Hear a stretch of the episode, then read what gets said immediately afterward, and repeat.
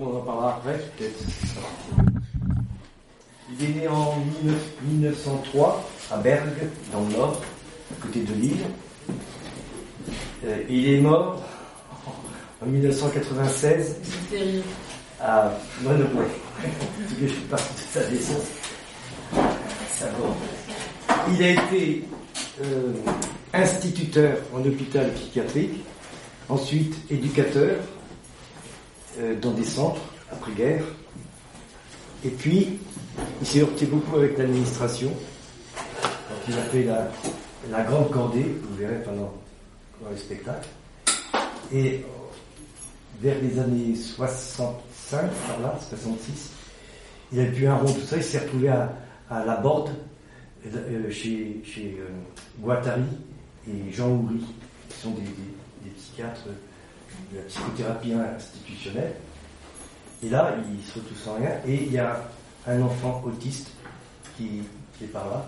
Sa mère lui dit il doit partir en hôpital psychiatrique parce qu'il emmerde tout le monde. Et lui a dit je l'emmène dans les Cévennes. Et pendant 30 ans, il s'occupait d'enfants autistes à la fin de sa vie.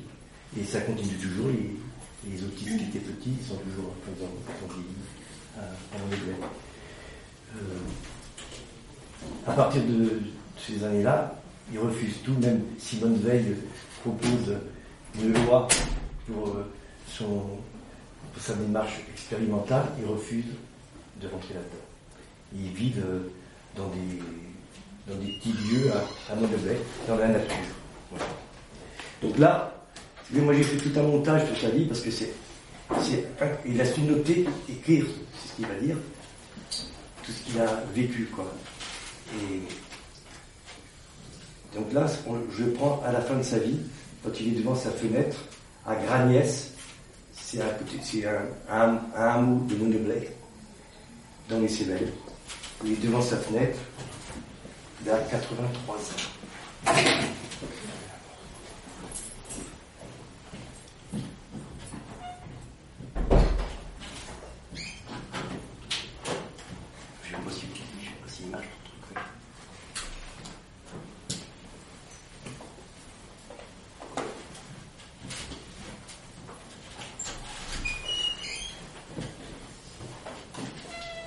Tu l'as fait partir C'est parti.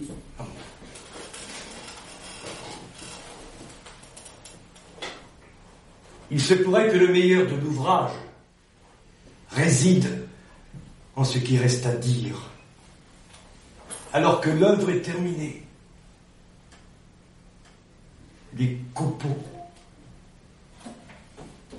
J'ai mené une longue existence aux prises avec les asociaux. De temps à autre, j'ai écrit un livre témoin. Ce livre-ci est à coup sûr l'ultime.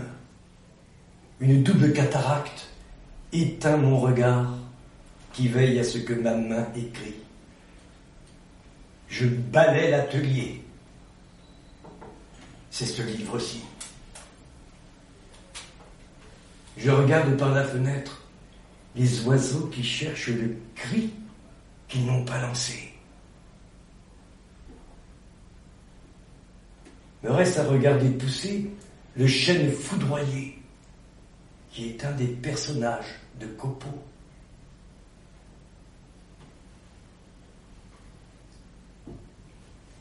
Événement. Ce qui est arrivé c'est que je me suis assis sur un clou rouillé qui dépassait du plancher. C'était la guerre et j'avais cinq ans.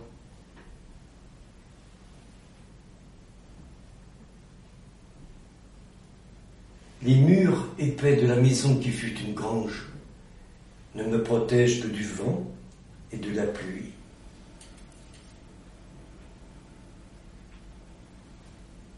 Celui qui ne dit rien a tracé au fusain sur le mur de plâtre des petits cernes.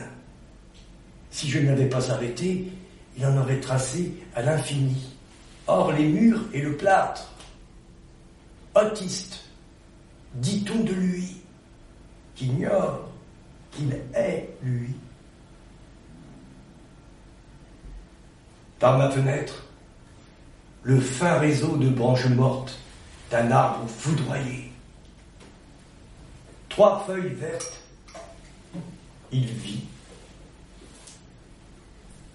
Ciel vert, derrière des branches qui semblent mortes, ses veines. Ciel gris, derrière des branches qui semblent mortes. Début de l'hiver.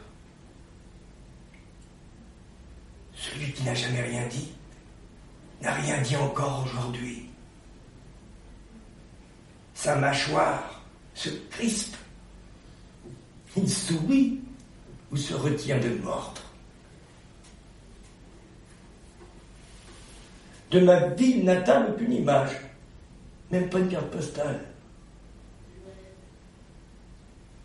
Dans ma main déserte, une porte à claquer. La terre tourne. Les branches dans le ciel. Les lignes de la main. Dans la demeure, partout déserte et vide, une porte à claquer. Le temps passe. Par ma fenêtre ce matin, la neige sur les branches. Dans le lointain, les cris d'un enfant émerveillé. La neige étend son silence. Par ce matin de neige, le ciel pèse de tout son poids de silence. J'ai eu cinq ans en pleine guerre. J'en ai 83 et la guerre me manque. J'avais cinq ans peut-être depuis que j'étais réfugié là, le menuisier de Bergerac, tout levé, faisait des copeaux. Hier la neige, aujourd'hui le soleil sur la même branche. Celui qui n'a jamais rien dit, à 50 ans d'âge, il ne dira jamais rien, s'est appris à lire dans les moindres gestes. Pour un autiste comme Jean-Marie, les portes, par exemple, ça fait souvent des drames. C'est peut-être une histoire de dehors et de dedans.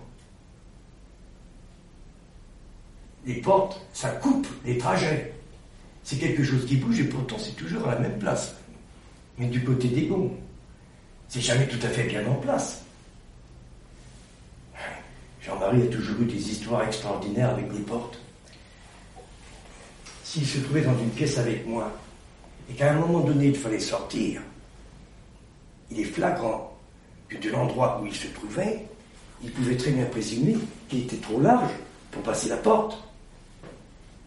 Si on voit ses propres épaules et qu'on envisage de passer par là, eh bien ça ne passe pas. Il ne pouvait pas passer. Il hésitait longtemps. Il, rassemblait les morceaux. Il resserrait très nettement. Il cherchait à comprimer un peu ça, qui était lui. Mais si je lui donnais quelque chose à porter, un objet à porter ailleurs, il y avait un projet. Et cette espèce de crainte de passer la porte disparaissait. Et ça passait tout seul. Il passait à la, suite de la chose à porter.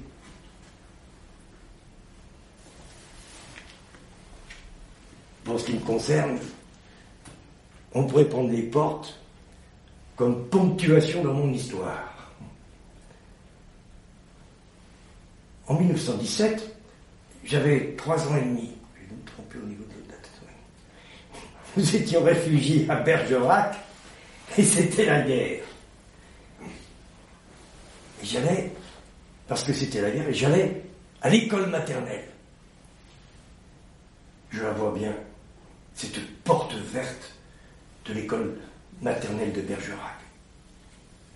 Il fallait que je rentre là-dedans. C'est sûr que je suis rentré.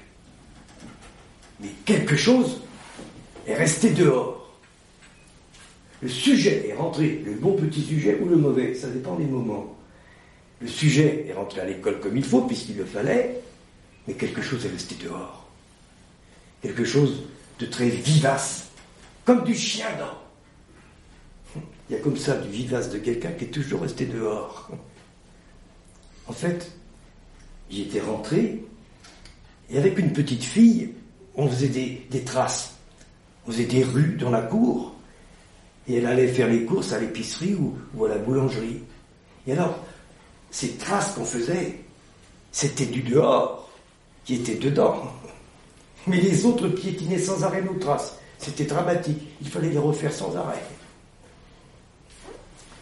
Quelques années plus tard, au petit lycée, j'avais le prix d'excellence. Et tous les prix, ou quasiment. Ça fait beaucoup pour un gamin de 8 ou 9 ans. Le jour de la distribution, la foule, le théâtre, l'appel des noms, et dehors, moi qui portais la pile de livres rouges. Ni fier, ni rien. Ahuri. Ce jour-là, j'ai vu des parents qui disaient à un de mes semblables, en lui tiraillant les bras qu'il avait libres, alors que les miens étaient pris à porter la pile enrubanée, Tiens, mais regarde-le, celui-là, regarde, regarde Il lui tiraillait énergiquement les bras. Haineusement même, ça se voyait. C'était donc à cause de moi s'il se faisait secouer comme ça, celui-là que je connaissais bien, toute l'année, dans la cour trop vaste, nous allions jouer aux billes tous les deux. Il y avait une petite fosse au pied de l'arbre. Pas question de perdre ou de gagner. Je me suis vu tel qu'on pouvait me voir. La honte m'a pris violemment, comme un accès de fièvre, dans la chaleur et la lumière de ce juillet-là, dans la foule, en bas des marches du théâtre. Jamais plus.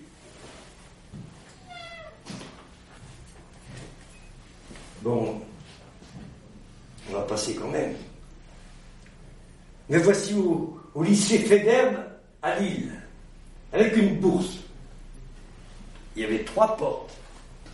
La porte du petit lycée, la grande porte du lycée, tous les matins, il fallait rentrer. Ça me posait toujours le même problème de décision. Il y avait toujours cette petite part de la chose qui était dehors, qui était là.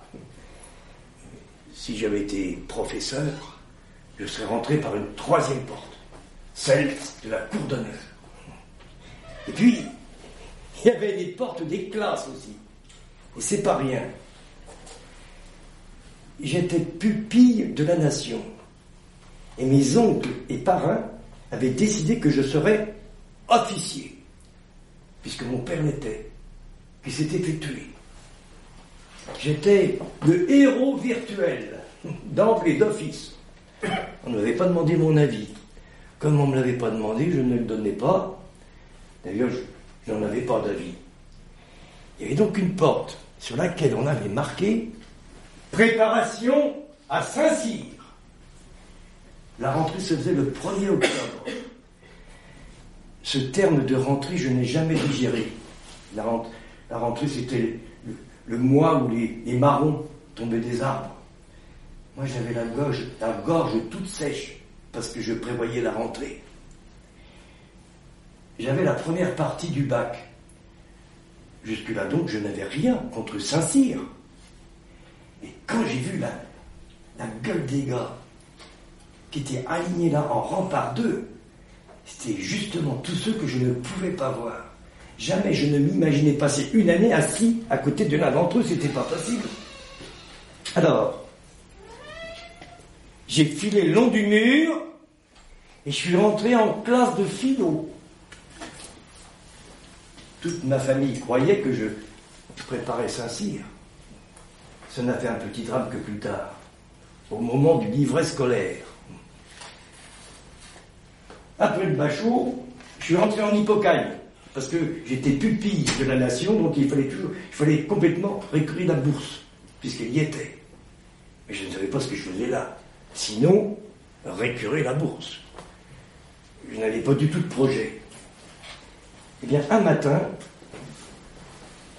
je me suis retrouvé à la porte du lycée, exactement comme devant la porte de l'école maternelle. Mais ce coup-là, j'étais un peu plus grand, alors je ne suis pas rentré. Je suis parti. Je suis parti au bistrot du coin, histoire de réfléchir un peu, et c'était fini, je ne suis plus jamais rentré au lycée. Je me suis retrouvé étudiant libre en psycho et en philo. Les cours, le fait d'entendre parler quelqu'un, l'ambiance de l'amphi, je ne sais pas quoi, ça me donnait des envies de pisser absolument incoercibles. Alors je sortais, mais après, il y avait la porte. Je ne pouvais pas rentrer, je ne rentrais pas. Dehors, de bistrot en copain, je me suis retrouvé à l'hôpital psychiatrique d'Armentières. Parce que j'avais là un, copain. C'est un type qui était interne, qui pouvait m'accueillir, m'héberger. Et puis, un hôpital psychiatrique, c'est un lieu fantastique, très très vaste. Après ça, c'était par hasard le service militaire. J'avais oublié de faire une demande de sursis. Je me suis retrouvé à l'école militaire à Paris. Il y avait une sacrée porte, une grille extraordinaire. C'était 1936. Dans la cour de l'école militaire, il y avait des camions des gardes mobiles, toujours prêts à partir à cause des manifestations. Nous, on passait notre temps à quelques-uns à mettre du sucre dans les réservoirs des camions. Et on faisait des paris comme au tiercé pour savoir celui qui irait le moins loin dans l'avenue. Et nous, on restait derrière les grilles. On ne passait pas la porte. On était obligé de rester dedans. Ça a fait du boucan, cette histoire de, de sucre dans les réservoirs.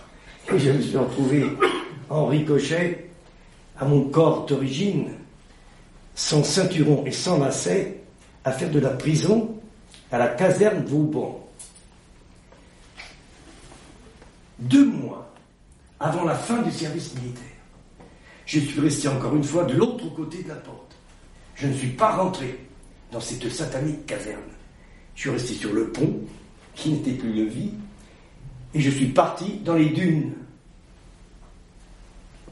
Mais ça n'a pas fait d'histoire.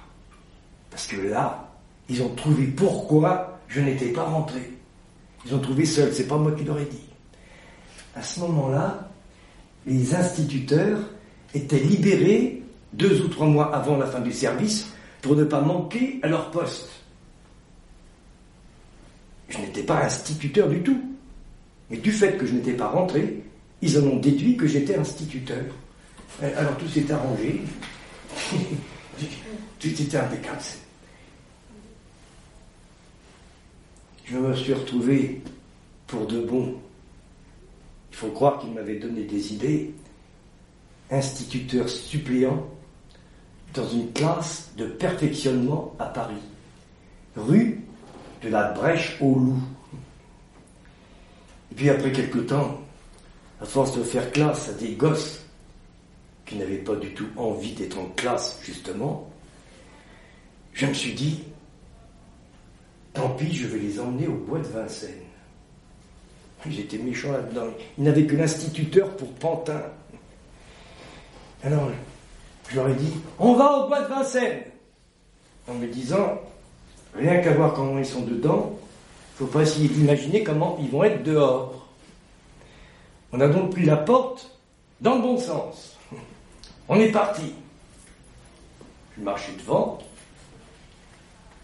je n'osais pas me retourner. Je n'entendais rien derrière. Ça marchait. Je me suis retourné. Ils se donnaient la main. Il y avait des grands de plus de 15 ans. Eh bien, ils se donnaient la main comme à la maternelle. Absolument affolés d'être dehors quand c'était pas le moment.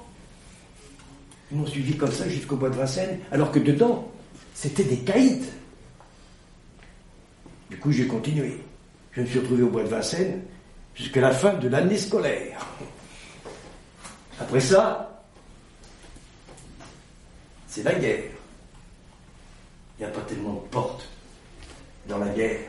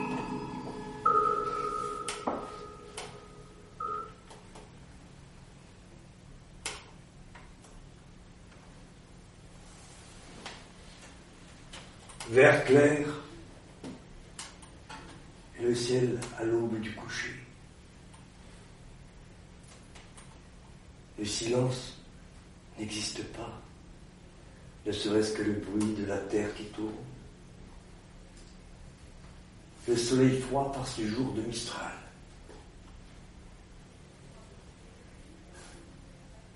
Les remparts de mon enfance en les quittant, je n'ai pas pensé leur dire au revoir. De la guerre encore, je n'en suis pas revenu. Manière de dire, en y étant, j'étais un autre.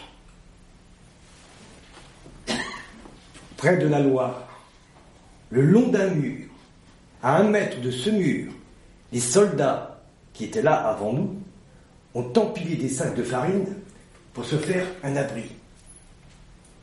Le ciel est bleu. Les avions, ils sont gros comme des têtes d'épingle. Nos yeux pleurent à force de guetter. Ils vont bombarder. Un des sacs du dessus est crevé. La toile éclatée découvre un cratère d'un blanc de falaise. Au fond du cratère, niché, six souris, grandes comme une phalange du petit doigt. Elles dorment en petits tas, gavées, repus de soleil, de lait, de vie. J'écoute le bruit des avions pour savoir s'ils reviennent vers nous. Je n'ai ni religion, ni croyance, ni raison personnelle d'être là au bord de la Loire, sous ces avions qui vont lâcher des bombes. Il en sera de ma mort comme de ma naissance. Absolument involontaire. J'appuie mon menton sur la toile douce du sac éclaté, chair de farine, robuste et fraîche au plus profond. Six petits corps gris, leur cœur bat, et moi, plus proche d'eux que de mon capitaine qui a fait Verdun l'autre guerre, et fait encore celle-ci de carrière. Plus proche d'eux que de mon père qui a été tué en 1917 à la ferme de la Biette. Plus proche de ces six souris que de n'importe qui. Parce qu'elles vivent si étrangères à l'événement qu'elles ne peuvent pas être touchées alors que moi, dans le fin fond de moi-même, je suis tout aussi innocent, tout aussi étranger, aussi peu homme que possible. Ma vie est la vie même de ces six petites bêtes. Mais j'ai un uniforme. Et je suis là au bord de ce fleuve, dont je me fous tout autant que du reste, tout à fait aussi indifférent à la géographie qu'à l'histoire, hors du temps et de l'espace.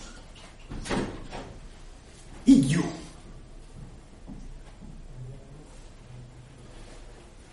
N'importe. Cette guerre n'était pas faite pour ne tuer que des héros, bien au contraire. C'était l'exode devant l'avancée des troupes allemandes. Les fous de l'hôpital psychiatrique autonome d'Armentières. On les a mis sur les routes, vers la mer. Les aviateurs ennemis ont bien dû se demander qu'est-ce que c'était que cette colonne, ce corps franc en uniforme gris-blanc qui vacillait sur les bas-côtés. Droit vers le nord, vers Dunkerque. Quel déserteur, puisqu'il tournait le dos au front, encadré par des sous-officiers en, uniforme bleu, des boutons dorés, et des casquettes dont la visière noire bien cirée devait refléter le soleil. Chômeurs du textile, pour la plupart, gardiens d'asile inquiets d'être dehors avec des fous qui savaient dangereux. Après, il a fallu faire demi-tour. Retourner vers Armentières. Le compte n'y était pas. Il y manquait même un bon tas. Compte tenu du tas de tués, il y avait des disparus. Disparus à toutes jambes, évadés. Je n'ai même pas sûr. Il y en avait qui s'étaient sauvés, fous de peur. Ceux qui n'avaient pas retrouvé la colonne. Quelques centaines, pas plus. Il y a ceux qui sont rentrés le lendemain et les jours suivants, ceux qu'on a ramenés et ceux qui sont restés dehors. Des dizaines qui jamais, ou grand jamais, ne seraient sortis de l'asile de leur vivant. Dangereux, abrutis, fous perdus. Et puis, un mois après l'autre, une année après l'autre, on a su. Il travaillait ici ou là, comme tout un chacun. Je n'ai pas dire à pisser dans la rue. Il travaillait ici ou là, comme tout un chacun. Personne n'avait rien à dire à leur sujet, que du bien. Et parmi eux les pires, les pervers. La guerre ne respecte rien. Ceux qui sont rentrés à l'asile, ils sont morts de faim, un sur deux.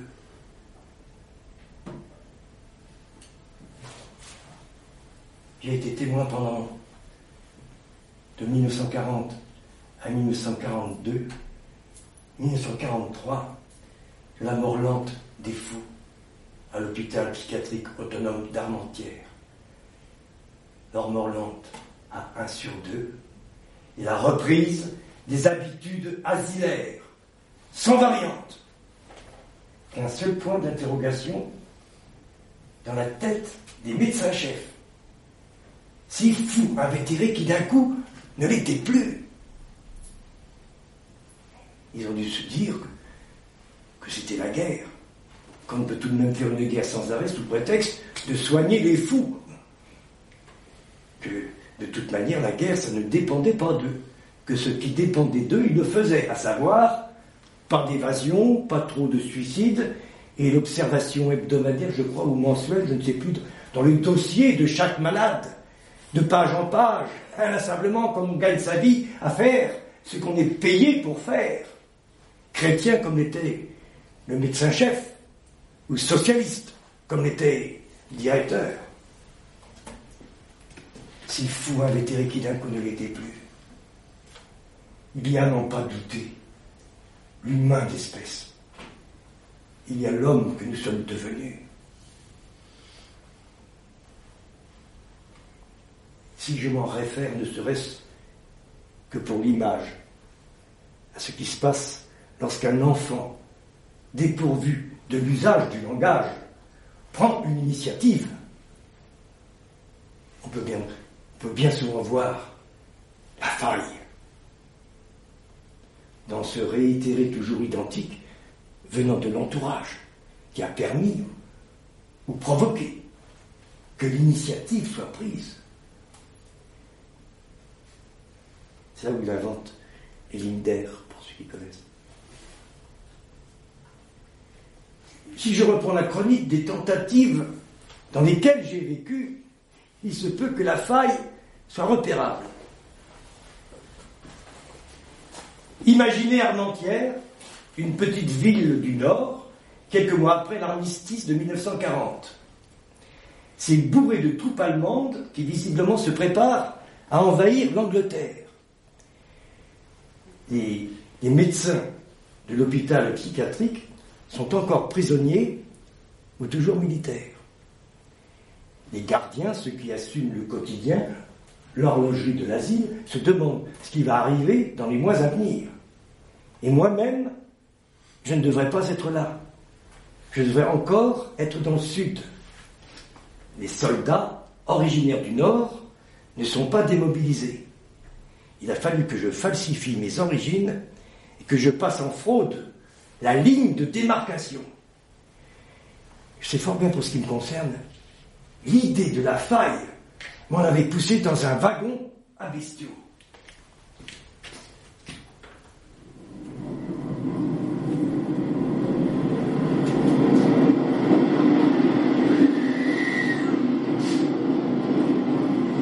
Sur la planche, il y avait de la paille. Sur la paille, des gens de tous âges.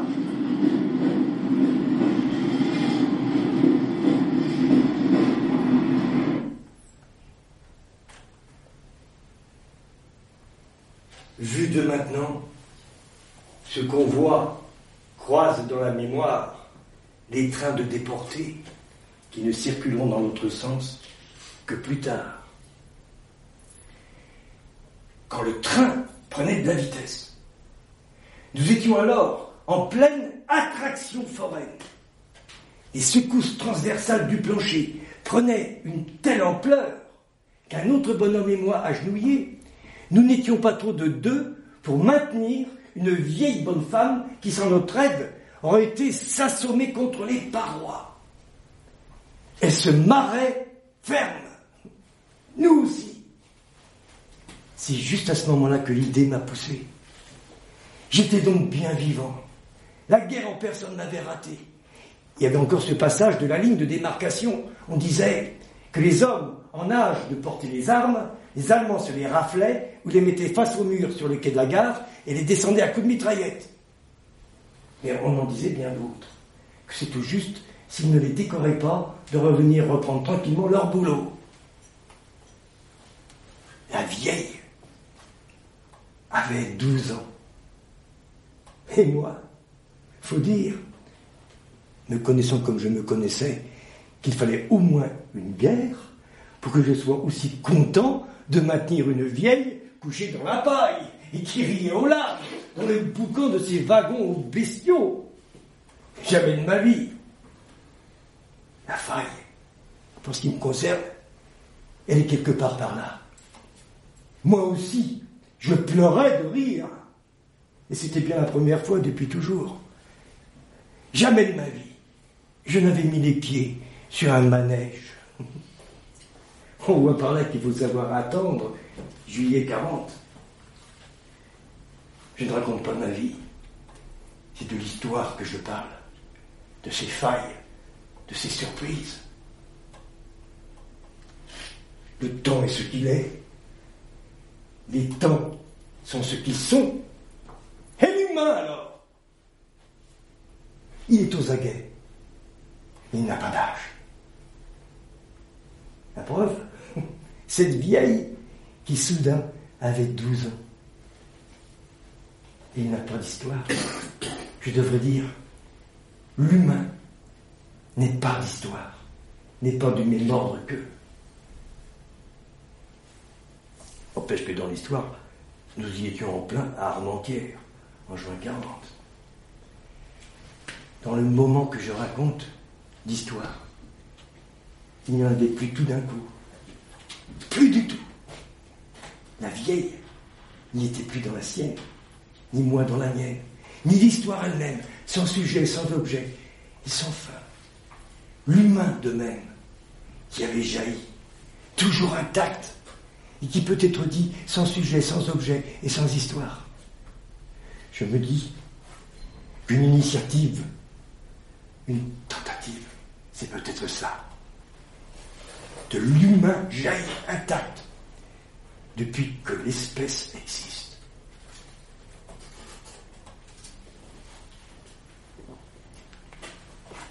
D'où vient que les prises d'initiative soient si rares alors que bouillonnent des nostalgies d'innovation. Dans innovation, il y a on. C'est un mot en sion. Je me demande si ce sion-là n'est pas de même souche que le sion, que le sion d'institution. C'est peut-être là que les projets se bougent. L'institution, c'est l'État. Pour moi, c'est clair. Une initiative, une tentative n'a rien à voir avec. Sous peine de tourner à l'innovation, dont l'institution se rénove. On sait ce que valent ces rénovations que l'État tamponne. Elles ne vont pas plus loin que l'État ne peut aller. C'est-à-dire pas plus loin que lui-même, qui gère le pouvoir. De qui sur qui Cependant que s'entreprolifèrent des idéologies. La ligne d'une tentative est invraisemblablement utopiste. C'est sûr qu'elle rêve. Elle rêve les yeux ouverts. Et ce propos, elle en entend belle. Alors qu'au cœur de son temps, elle y est. Situation paradoxale. Monstruosité politique. Elle suscite des nostalgies évidentes de la part de ceux-là même qui s'efforcent de penser juste. Oh, oh non.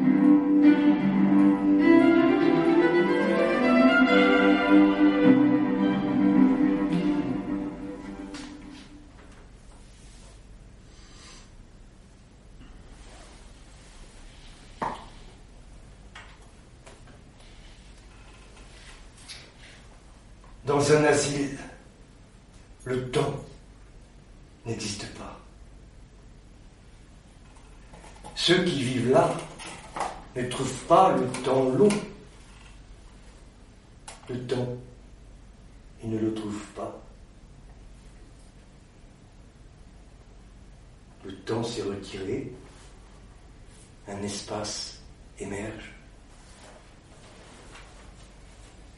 On ne peut même pas dire que le temps passe ailleurs, c'est qu'il ne s'agit pas d'un fleuve. On ne dit pas que la mer ou l'océan passe. J'ai fait les cours du soir de pavillon en pavillon. Je me mettais où le chef de pavillon avait trouvé un, local vide. À cette heure-là, il y avait des, chaises et des bancs et des tables. Et souvent, il s'agissait d'écrire, d'écrire des lettres au, préfet ou au président de la République.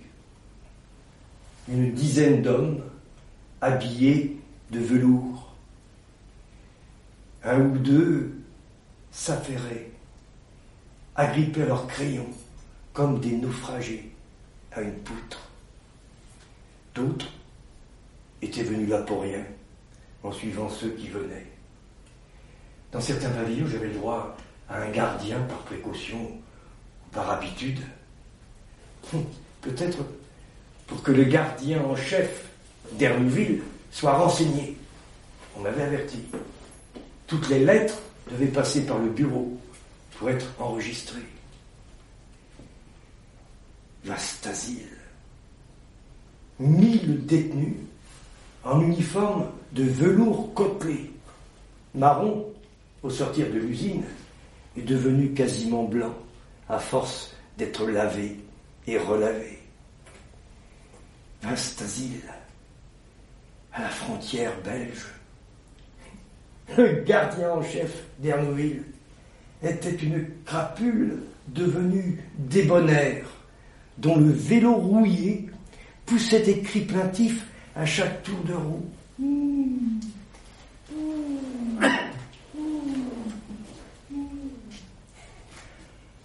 Ça beuglait dans les pavillons. Dans le neuf, ça beuglait fort. Des cris qu'il était impossible de comparer à quoi que ce soit qui crie, homme ou bête. Diernouville, le gardien en chef, a ronchonné. Qu'est-ce qu'il fout Il a viré vers la porte, sa clé qui ouvrait toutes les portes à la main. Nous sommes entrés. Diernouville a refermé la porte si lentement qu'elle n'a fait aucun bruit. Même le bruit du pelle dans la gâche, Diernouville l'avait étouffé en poussant la porte avec les fesses. Seul, dans la salle de jour, un homme tenait sa veste à deux mains devant lui, comme s'il comme s'il l'étranglait. Et le cri semblait sortir de la loque de velours. On comprenait pourquoi le cri faisait un son bizarre. Il est fort rare d'entendre hurler du velours côtelé. Le visage de l'homme ruisselait de sueur. Ses yeux regardaient bien ce qu'il était en train de faire et, tout ça ne devait pas aller tout seul. Ça se voyait au geste de l'homme et surtout à, sa bouche crispée, mâchoire serrée. Tiernouville a dit Qu'est-ce qu'elle a encore fait comme connerie? L'homme est arrivé au bout de ses peines, au moins pour cette fois-ci. Il a soufflé Garce de garce. Diernoville lui a pris la veste des mains et il l'a jeté loin, vers un coin sombre. Il a dit Laisse-la, elle n'en fera plus d'autres. L'homme a dit Charogne de merde. Dans le coin sombre, accroupi, il y avait un tout petit homme que nous n'avions pas encore vu. Il était resté avec l'autre, friand de, bruit, ou, comme le font les enfants quelquefois, il profitait du moindre événement pour ne pas les se coucher. Il s'est tapis dans un autre coin, il a dit Je veux rester ici, je veux pas qu'on m'emmène, je veux pas aller ailleurs. Guerneville écoutait. Il s'était mis sur sa patience. Le temps dérivé passait dehors. Il a dit Mais qui t'a dit que tu devais aller dehors? Je l'ai vu. Je l'ai vu celui qu'ils ont emmené. Il n'est pas revenu. Mais il est passé dans un autre pavillon. Non, non, non, non. L'homme gesticulait d'une main. On aurait dit qu'il essuyait une vitre. Il a dit Non, non, non. Diermeville a dit Et par où ils sont partis? Par la cave. Le souterrain. Et là, chut, jamais revu. Il y en a qui disparaissent. Hein c'est qu'on les retrouve? L'homme semblait le demander. Il n'en était rien. Il savait où on les retrouvait. Il a dit Dans le salon. Thierville laissait dire.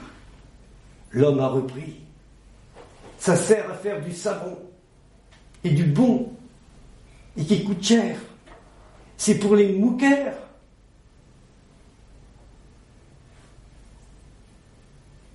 Vaste asile, où l'être n'attendait rien que le lendemain.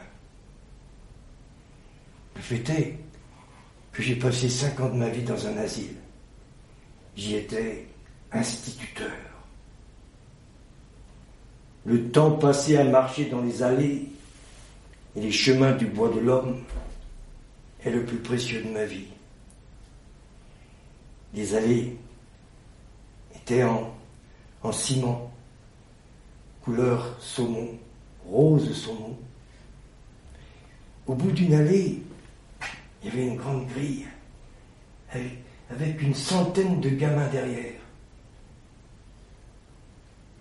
Il y avait parfois Tichou qui m'appelait, du plus loin qu'il me voyait, enfermé dans une, chambre cellulaire, parce qu'il avait une fois de plus mangé le cuir de ses godasses ou foncé tête baissée dans la mer supérieure.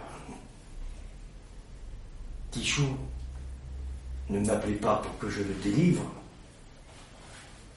Il criait mon nom. Il gueulait, voilà tout. Je suis certain de ce voilà tout.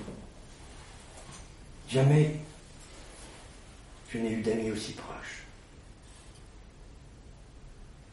Quand j'ouvrais la porte de ma classe, il y avait parfois Tichou qui rôdait, descendu provisoirement de la chambre cellulaire. Il avait la camisole de force. On ne le lâchait que lorsque les autres étaient rentrés. Il venait s'arrêter à cinq ou six mètres. Je le voyais dans, dans l'encadrement de la porte. La cour vide paraissait très grande, une arène, et ce petit taureau qui me regardait, les bras pris dans les manches de grosses toiles qui étaient nouées derrière son dos, toute sa force dans son front qu'il ridait. Il ne bougeait pas. Je lui mettais de la musique de Bach sur un grand phonographe noir.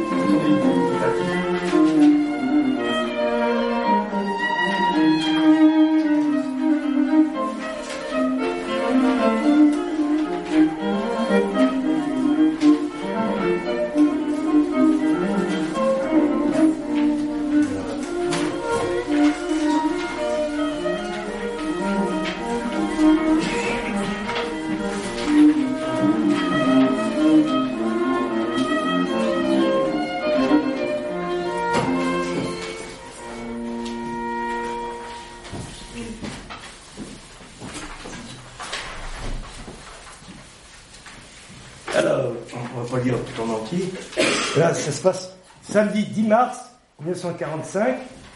Journal Liberté, Nord et Pas-de-Calais, ni menottes, ni cellules, ni fouet.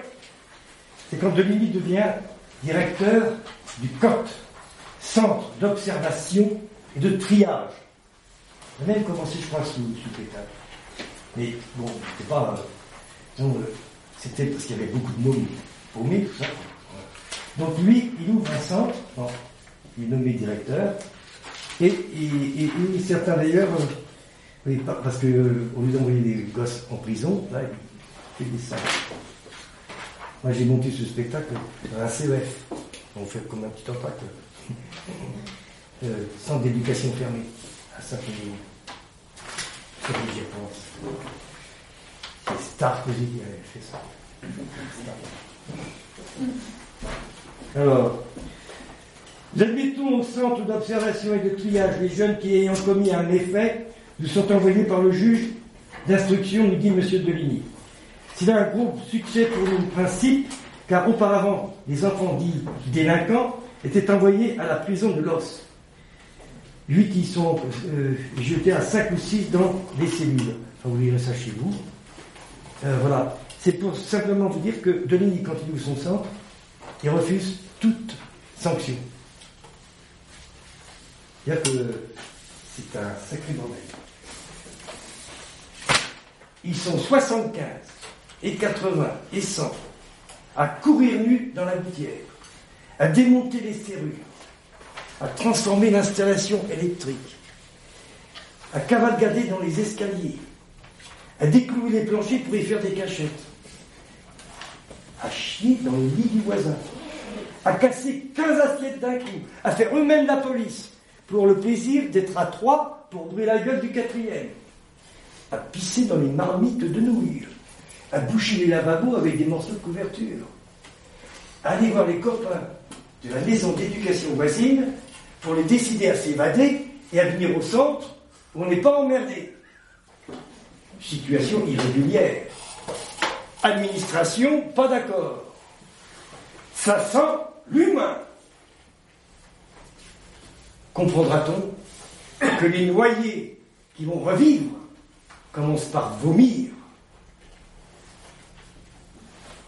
Deux gendarmes m'en amènent un, solidement maintenu.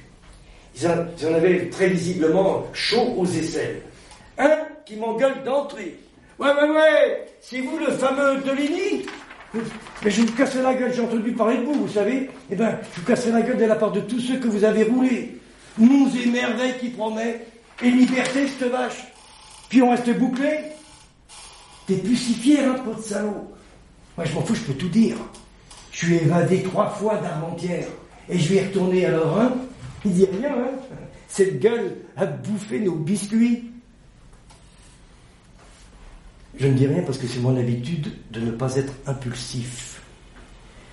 Je retrouve les sonorités de l'engueulade d'asile d'aliénés, la bravade claironnante de l'individu arrivé lui-même à ses fins. Il use inutilement ses forces à engueuler des personnages imaginaires ou des représentants de la société. Je pense que ce qu'il me raconte, j'en pense autant, aussi sec, aussi simple, des préfets, des ministres. Par où est-il aliéné et par où ne le suis-je pas? J'ai vu les gendarmes, je leur dis avec un sourire compréhensif qu'ils peuvent se détacher. Ils exécutent, disparaissent. L'autre est muet, inerte. Les excités de son espèce ont besoin d'un public. Je prends ma voix de musique pour lui rappeler Alors, tu voulais me casser la gueule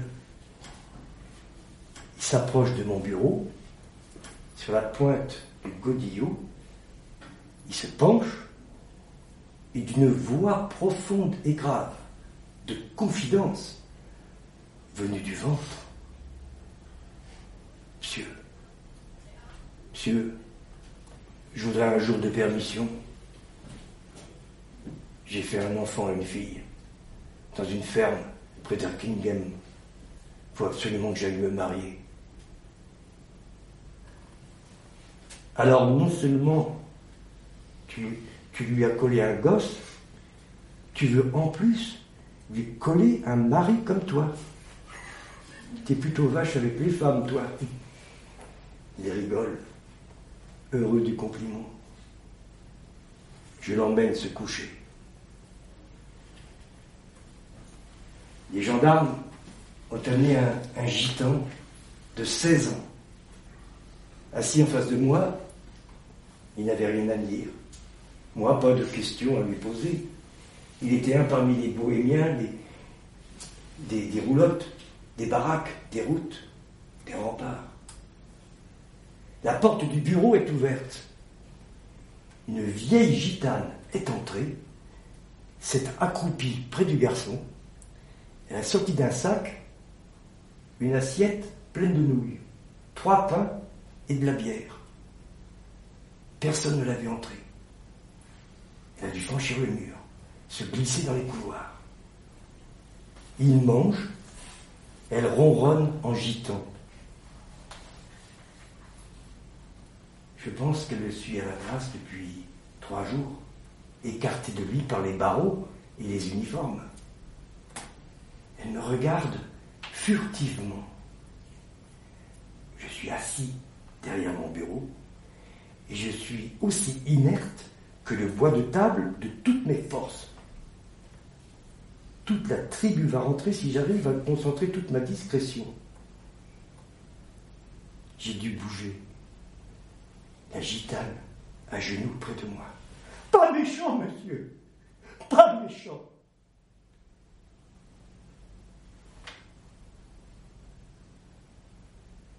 Qui est-ce qui n'est pas méchant? Lui?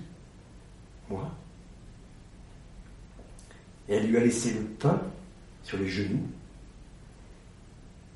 Ses mains ont esquissé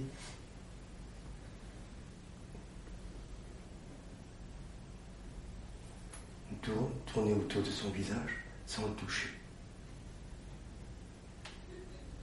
Depuis que le gitan est arrivé, le centre est encore plus pauvre qu'avant. Il manque une guitare et une roulotte dans le parc. Quinze jours après, le gitan est encore là. Il a attrapé un couteau comme d'autres attrapent la gale. D'autres, six mois de prison. Certaines filles, un enfant. Deux inspecteurs qui s'épongent le front. Entre eux, un garçon qui a une grande boîte de bois bourrée à la hâte, encore entr'ouverte. Il ne dit rien, ses vêtements sentent l'écurie. Celui-là, dit un inspecteur, il nous a fait courir. Ah, c'est facile de se cacher dans un cirque. Je regarde les papiers qui me sont tendus. Ce jeune est poursuivi pour délit commis il y a deux ans. Infraction à la police des chemins de fer. Il triait du charbon dans les scories de la voie ferrée. Coup de téléphone. Le directeur du cirque, qui est installé depuis huit jours sur une place de Lille. J'en ai besoin Il soigne les poneys Il les soigne admirablement Depuis combien de temps? Depuis plus de six mois, monsieur le directeur. Et puis en plus, il, joue pendant la représentation. Venez le chercher. Amenez au moins une, centaine de places gratuites. Je dis au garçon, c'est un de tes poneys qui téléphone. Il refuse de jouer ce soir si tu n'es pas revenu. Le garçon ne me croit pas, bien sûr, mais il a les larmes aux yeux. Je dis aux inspecteurs, de partir vivement s'ils ne veulent pas assister à, un événement qui va douloureusement les atteindre dans leur conscience professionnelle. Quoi demande-t-il euh, inquiet. Je sens qu'il sera au cirque avant que vous ne soyez rentré au commissariat. Euh, euh, il s'éponge encore les, fronts, je sais du, le plus vieux des deux fonctionnaires. voilà depuis bientôt plus de dix ans, avec ceux qui mettent le feu aux fermes, volent le charbon dans les péniches, ceux qui fraudent et vagabondent, ces racailles de moins de 18 ans qui criment, ingrates, assistance publique et se masturbent l'existence. Vérole, alcool, drogue, tuberculose. Indiscutablement. Tout dit. Vache humaine, mère lapine, et le père sur la fille. Voilà qui va sans dire. J'en veux énormément au cancer capitaliste qui va, comme on dit, atteindre le cœur. Il est probable que ça va encore tuer un moment dans la cité, et demain,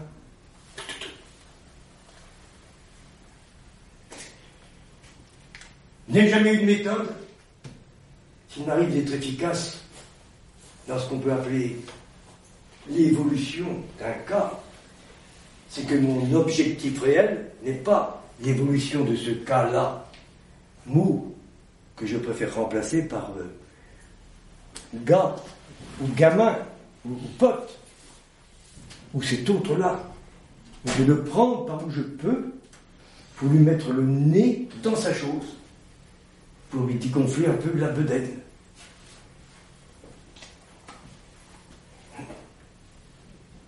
Devenu délégué de culture, de travail et culture dans le Nord, il m'a fallu quelques années pour atteindre une nouvelle position. La grande cordée. Quelle était la demande de l'administration L'Office public d'hygiène sociale me demandait de m'occuper de jeunes gens implaçables, psychothérapie inopérante. Cette fois, ma position était un peu différente. Pas de lit, ni maison, ni foyer. Un réseau de séjours d'essai à travers toute la France, basé sur le réseau des auberges de jeunesse et tout autre lieu qui prendrait en charge un gars de la Grande Cordée. Consigne formelle, l'éjecter s'il devenait gênant d'une manière ou d'une autre. Tout effort de rééducation non soutenu par une révolte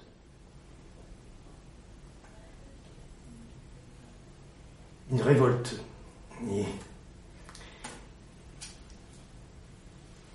C'est important peut le aussi, c'est important. une recherche, tout simplement. Sans, sans pas trop rapidement le linge des gâteux ou l'obélite croupie. Ce que nous voulons pour ces gosses, c'est leur apprendre à vivre, pas à mourir, les aider, pas à les aimer. Pestalozzi, Rimbaud, Van vous, dont le déséquilibre a laissé une trace gigantesque d'Hitler, l'homme est affaire d'imagination créatrice et non référence à des lois.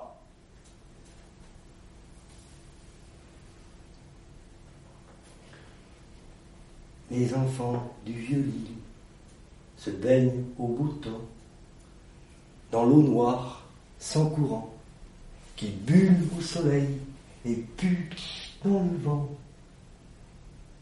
Les égouts dans ce quartier sont à ciel ouvert. Ils passent sous les fenêtres des maisons comme à Venise. Les enfants du vieux ne sautent pas de leurs fenêtres comme on pourrait le croire, comme d'autres le font le matin de leur lit dans la baignoire. Il monte un peu plus haut dans les remparts. L'herbe de la rive et la couleur des briques ne changent pas la couleur de l'eau. Les petites filles enlèvent leurs robes qu'elles posent sur l'herbe et gardent leurs culottes. Les garçons font comme les canards. Ils plongent pieds en l'air, tête en bas, ça pue énormément quand ils sont une dizaine à remuer les flots. C'est peut-être par nostalgie de ces remparts autour de l'île où j'ai glané ma position libertaire que j'en suis là, dans ces vagues de pierres des Cévennes, avec une demi-douzaine de gamins qui n'ont pas la parole. Ils ne l'ont pas du tout. Alors que nous, on croit l'avoir. L'un d'entre eux, toutes les dix minutes, gonfle son ventre énormément. Nous l'avons appelé cornemuse. Puis, par le gosier et le trou du cul en se dégonflant, il fait entendre la Marseillaise. Nous l'avons nommé président.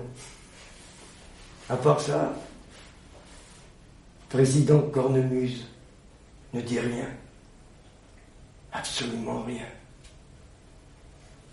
Sa main, sans objet, se crispe. Il chie tout debout face à l'histoire.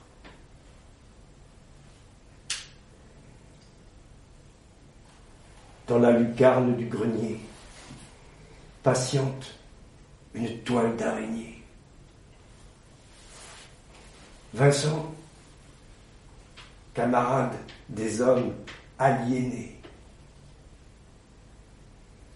L'arbre toujours foudroyé devant ma fenêtre. Où étais-je quand la foudre est tombée? Les branches basses du chêne foudroyé ramassent le vent. Dans les fossés des remparts vauban, des grenouilles vertes aux yeux cerclés d'or. Sous les arches des ponts vibrent les reflets du soleil. Le fait est que j'ai passé ma vie d'asile en citadelle. Ce matin, soleil doré de Mars sur le sud du pays. Tous les jours, le ciel.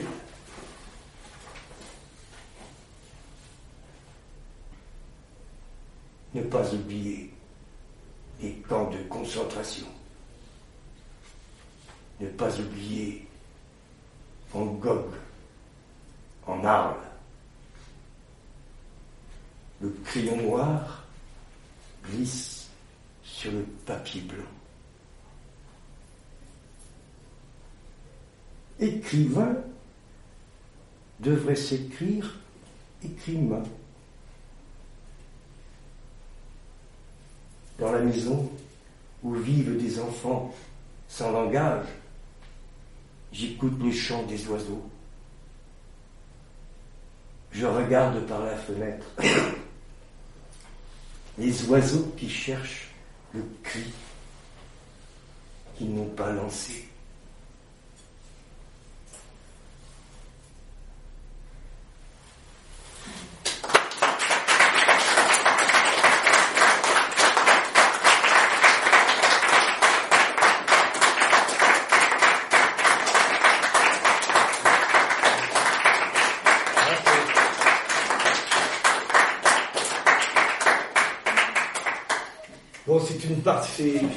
C'est un petit montage que j'ai fait comme ça sur. Parce que ça vient de 1600 pages. Alors il y a. J'en ai oublié, c'est sûr. c'est pour montrer un peu le parcours de ce bonhomme qui a su euh, une belle écriture, je trouve.